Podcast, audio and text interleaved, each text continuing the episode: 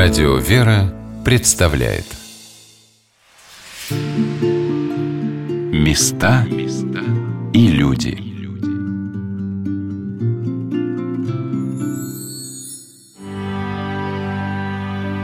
Нет больше той любви, как если кто положит душу свою за други своя. Здравствуйте, дорогие друзья! У микрофона Юлия Бочарова. Сегодня мы расскажем вам о местах и людях, в сердцах которых живы истории военных лет. С предстоящим праздником поздравил радиослушателей народный артист Дмитрий Певцов. Я поздравляю всех нас с нашей великой победой. Подобной победы, на мой взгляд, ни в истории человечества, в целом ни в истории какой-либо страны или какого-либо народа не было – и это сделали наши деды и прадеды. Низкий им за это поклон, земная благодарность всем, кто сражался, всем, кто положил свои жизни и здоровье, всем, кто трудился в тылу. Я прочту стихотворение поэта-фронтовика Семена Гудзенко «Перед атакой». Когда на смерть идут, поют, а перед этим можно плакать, ведь самый страшный час в бою – час ожидания атаки – Снег минами изрыт вокруг, И почернел от пыли минной разрыв, И умирает друг, и значит смерть проходит мимо. Сейчас настанет мой черед, За мной одним идет охота, Будь проклят сорок первый год, Ты вмерзшая в снега пехота. Мне кажется, что я магнит, Что я притягиваю мины, разрыв, И лейтенант хрипит, и смерть опять опять проходит мимо, но мы уже не в силах ждать, и нас ведет через траншеи окочневшая вражда штыком дырявящей шеи. Бой был короткий, а потом глушили водку ледяную и выковыривал ножом из-под ногтей я кровь чужую. Граждане и гражданки Советского Союза.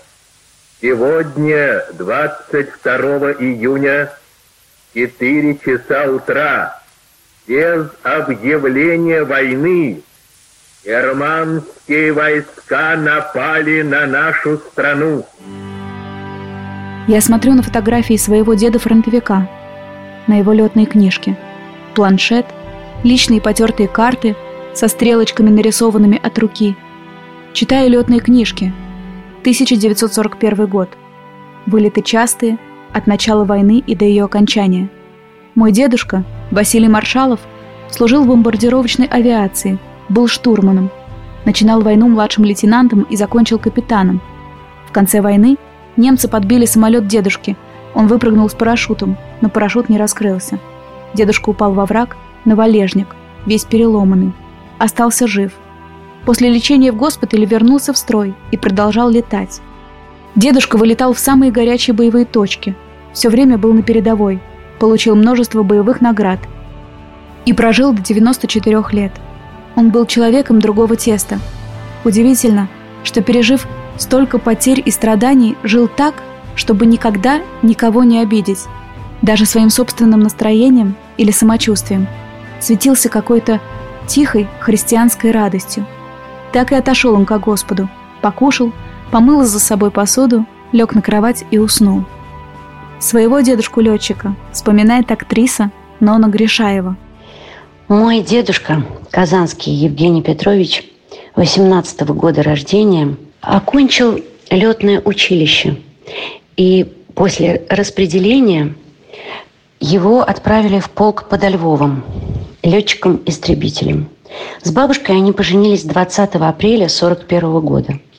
А 22 июня 1941 года в 4 утра их полк подвергся бомбардировке. В результате дедушка получил два тяжелых ранения в живот и в плечо. Но после лечения в госпитале его направляют на защиту Москвы. И дальше он прошел долгий и тяжелый путь в гвардейском полку Каманина от Москвы до Берлина. У деда очень много наград и медалей за взятие Варшавы, за взятие Будапешта, Вены, Бухареста, Берлина и два ордена. Орден Красной Звезды и Орден Отечественной войны второй степени. Война закончилась, и в 46 году родилась моя мама. Все мое детство я очень хорошо помню, как мы с дедушкой каждый год 9 мая ходили на аллею славы. Дед надевал свой пиджак со всеми орденами и медалями. Я их пересчитывала, и мы покупали цветы и шли возлагать их памятнику неизвестного матроса. Дорогие друзья, давайте почтим память наших героев и 9 мая в 12 утра откроем наши окна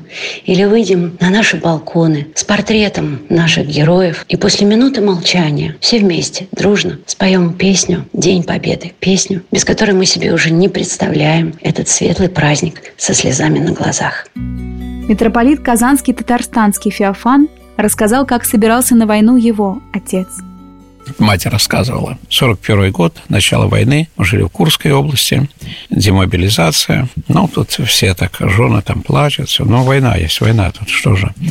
Ну, собираются, кто одевает на себя там старенькое все. Отец подходит к матери и говорит, Шур, Александр звали мать, достань мой костюм свадебный, которым мы с тобой женились. А мать говорит, ну какой ты что, с ума сошел? Какой костюм у нас один? И что ты в костюме в Аку пойдешь сейчас? И отец говорит, ну я тебе сказал, достань. Ты тоже волевой был отец. Сказал, достань. Значит, достань. Я, говорит, иду родину защищать. А что я должен оборванно идти защищать родину? Вот так вот жили наши отцы.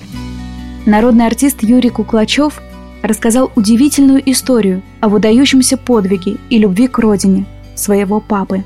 Дело в том, что мой отец был очень смекалистый. Жизнь сложилась так, что ему рано пришлось закон бросить школу и пойти работать. И вот он сначала работал в кузнице, кузнецом, значит, помощник кузнеца, и потом трактористом, и потом уже в армию. И вот вся жизнь сложилась так, что вот он очень за счет того, что способный парень, он очень в армии уже имел какое-то звание. И они формировались, уже война началась, и проезжали деревню. Он, мы Подмосковье, Лопасня, деревня Чехов. Ну, город сейчас Чехова станция Лопасня. И он говорит, товарищ командир, и они остановилась часть, что в Лопасне на два дня. Он говорит, слушайте, здесь у меня 10 километров, мать, я ее 5 лет не видел, можно я сбегаю? Он говорит, ну у меня нет увольнений, распоряжения, не имею. Если, говорит, тебя не, патруль не, зас, не поймает, давай. И вот отец ночью кач... и поехал.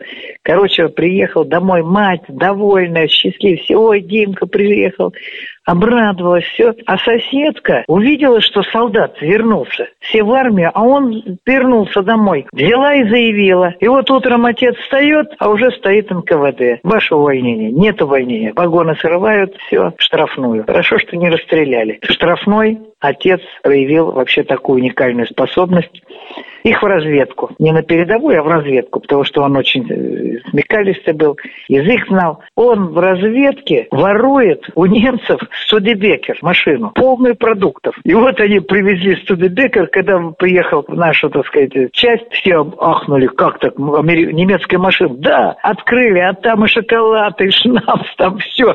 Ой, все счастливые, довольные. Ну и звонит начальник, командир, говорит, слушай, здесь парень, которого прислали, он смышленый, он нас здесь продуктами завалил, мы вам сейчас шнапс привезем, все. Короче, отца отпустили. И с этой машины он, он ездил, уже даже дослужился до начальника колонии. Начал расти по званию. И вдруг опять же какое-то случилось недоразумение. С него сорвали погоны. Опять хорошо что не, не сказали расстрелять, а сказали в штрафную. И вот в штрафную. И опять отец попадает в эту штрафную, где вот он был. А те обрадовались. Димка, ой, слушай, продукты закончились, давай еще разведку. И отец пригоняет танк немецкий. Это была сенсация. Нам въезжает немецкий танк, все переполошились, и вдруг вылезает Димка, говорит, ребята, я свой, это вот танк угнал. И, и еще языка не сумели взять. И выяснили, что будет танковое нападение, будет атака танковая. И отец говорит, слушай, а зачем его спрашивать, ты танк-то уграл? А говорит, как зачем? Смотри, будет э, сражение. Я в лесочке спрячусь, немцы пройдут, танковая их дивизия, а я сзади буду подходить, и каждый танк прямо буду стрелять расстреливать прямо сзади. Они знать не будут, кто их стреляет. Немецкий танк поверили, говорит, давай попробуем. Но командир, говорит, на всякий случай дал еще одного рядового, говорит, если что, чтобы не сдался в плен, ты его сразу застрели. А то еще плен сдаст, обманет нас. Короче, танковое сражение отец подбивает 8 танков. Представляете? 8. Эти увидели немцы, что они, у них что-то не поймут. Горят танки, они поймут откуда. Все развернулись. Все, атака была отбита. Э, командиру дают звание Героя Советского Союза. Восемь танков, какая-то маленькая там э, отряд вообще, э, целую колонну танков отогнал. Ну вот, а отца единственное, что звание не дали, но его из штрафных опять забрали. Вот так у моего отца вся жизнь складывалась. И вот, когда Курское сражение было, ведь на Курском сражении, чем, почему мы еще выиграли? Это, в общем-то, может быть, вот тактика моего отца помогла, потому что сразу всем раззвонили. Вот здесь солдат один, представляете, он сзади бил немцев, и все танки подбивал немецкие. Танки немецкие были очень сильные и мощные. Их спереди нельзя было снарядом пробить. Но сзади они были незащищенные. А наши были очень быстрые танки. И поэтому наши танки проскочили быстро между немецкими, развернулись и сзади начали крошить немецкие танки. Так была уничтожена вся э, колонна, вся, так сказать, э, танковая бригада под Курском. Это вот, и отец говорит, наверное, вот мои тактикам действовали, как вот я э, действовал. Это вот дошло до Маршала, Жукова, и они решили вот так использовать таким образом. Героизм народа вдохновлялся не только патриотизмом, но и верой. Многие верили в силу духа нашей армии, в ее главнокомандующих, а еще верили в Бога. Про своего дедушку, минометчика, рассказал отец Роман Федотов. Эту историю рассказал мне мой дедушка Евгений Викторович Федотов.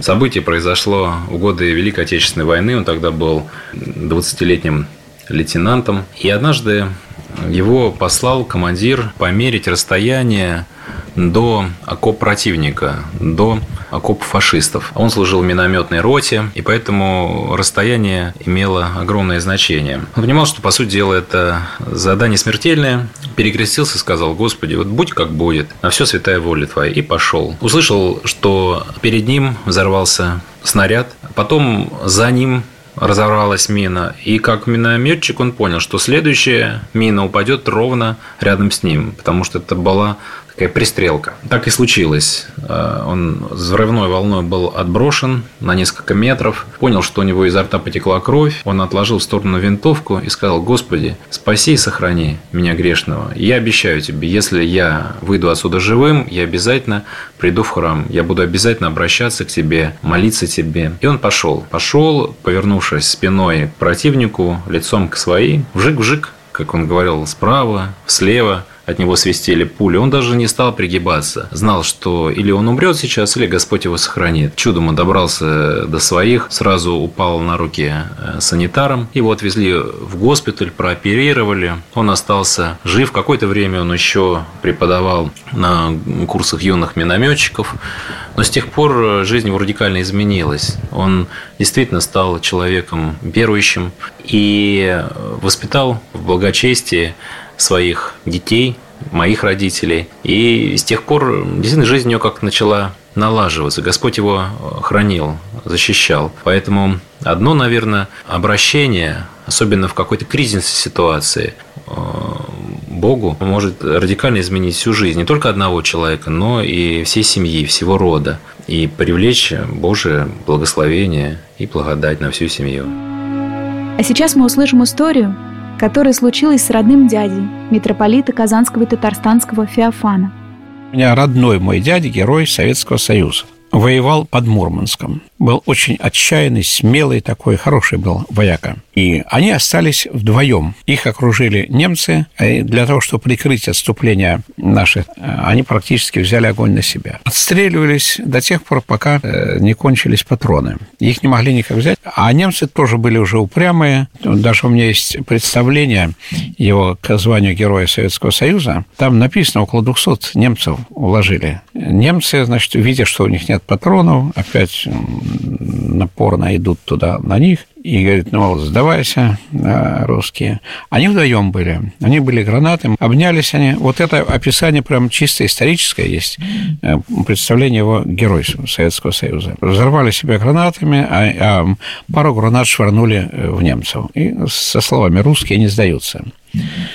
Ну, в общем, когда немцы подошли, они все лежат, ну, мертвые и мертвые. Ему присваивается посмертное звание Героя Советского Союза, присылают похоронку матери моей бабушки. И, ну что, умер, все, погиб, там, там, там-то. А мать говорит, что нет, Никитушка не умер. Короче говоря, на третий день отбили высоту наши. И когда санитарочка начала там э, собирать тела, она увидела у него признак жизни. И его вынесли с этого поля и по госпиталям, и он остался жив. Там ногу там у него оторвало, там на спине, на позвоночнике. Он должен был умереть от таких ранений. Раз. Второе. 40-градусный мороз трое суток. Он просто замерзнуть должен был. И он и не обморозился так, чтобы умереть. И остался жив. Места и люди.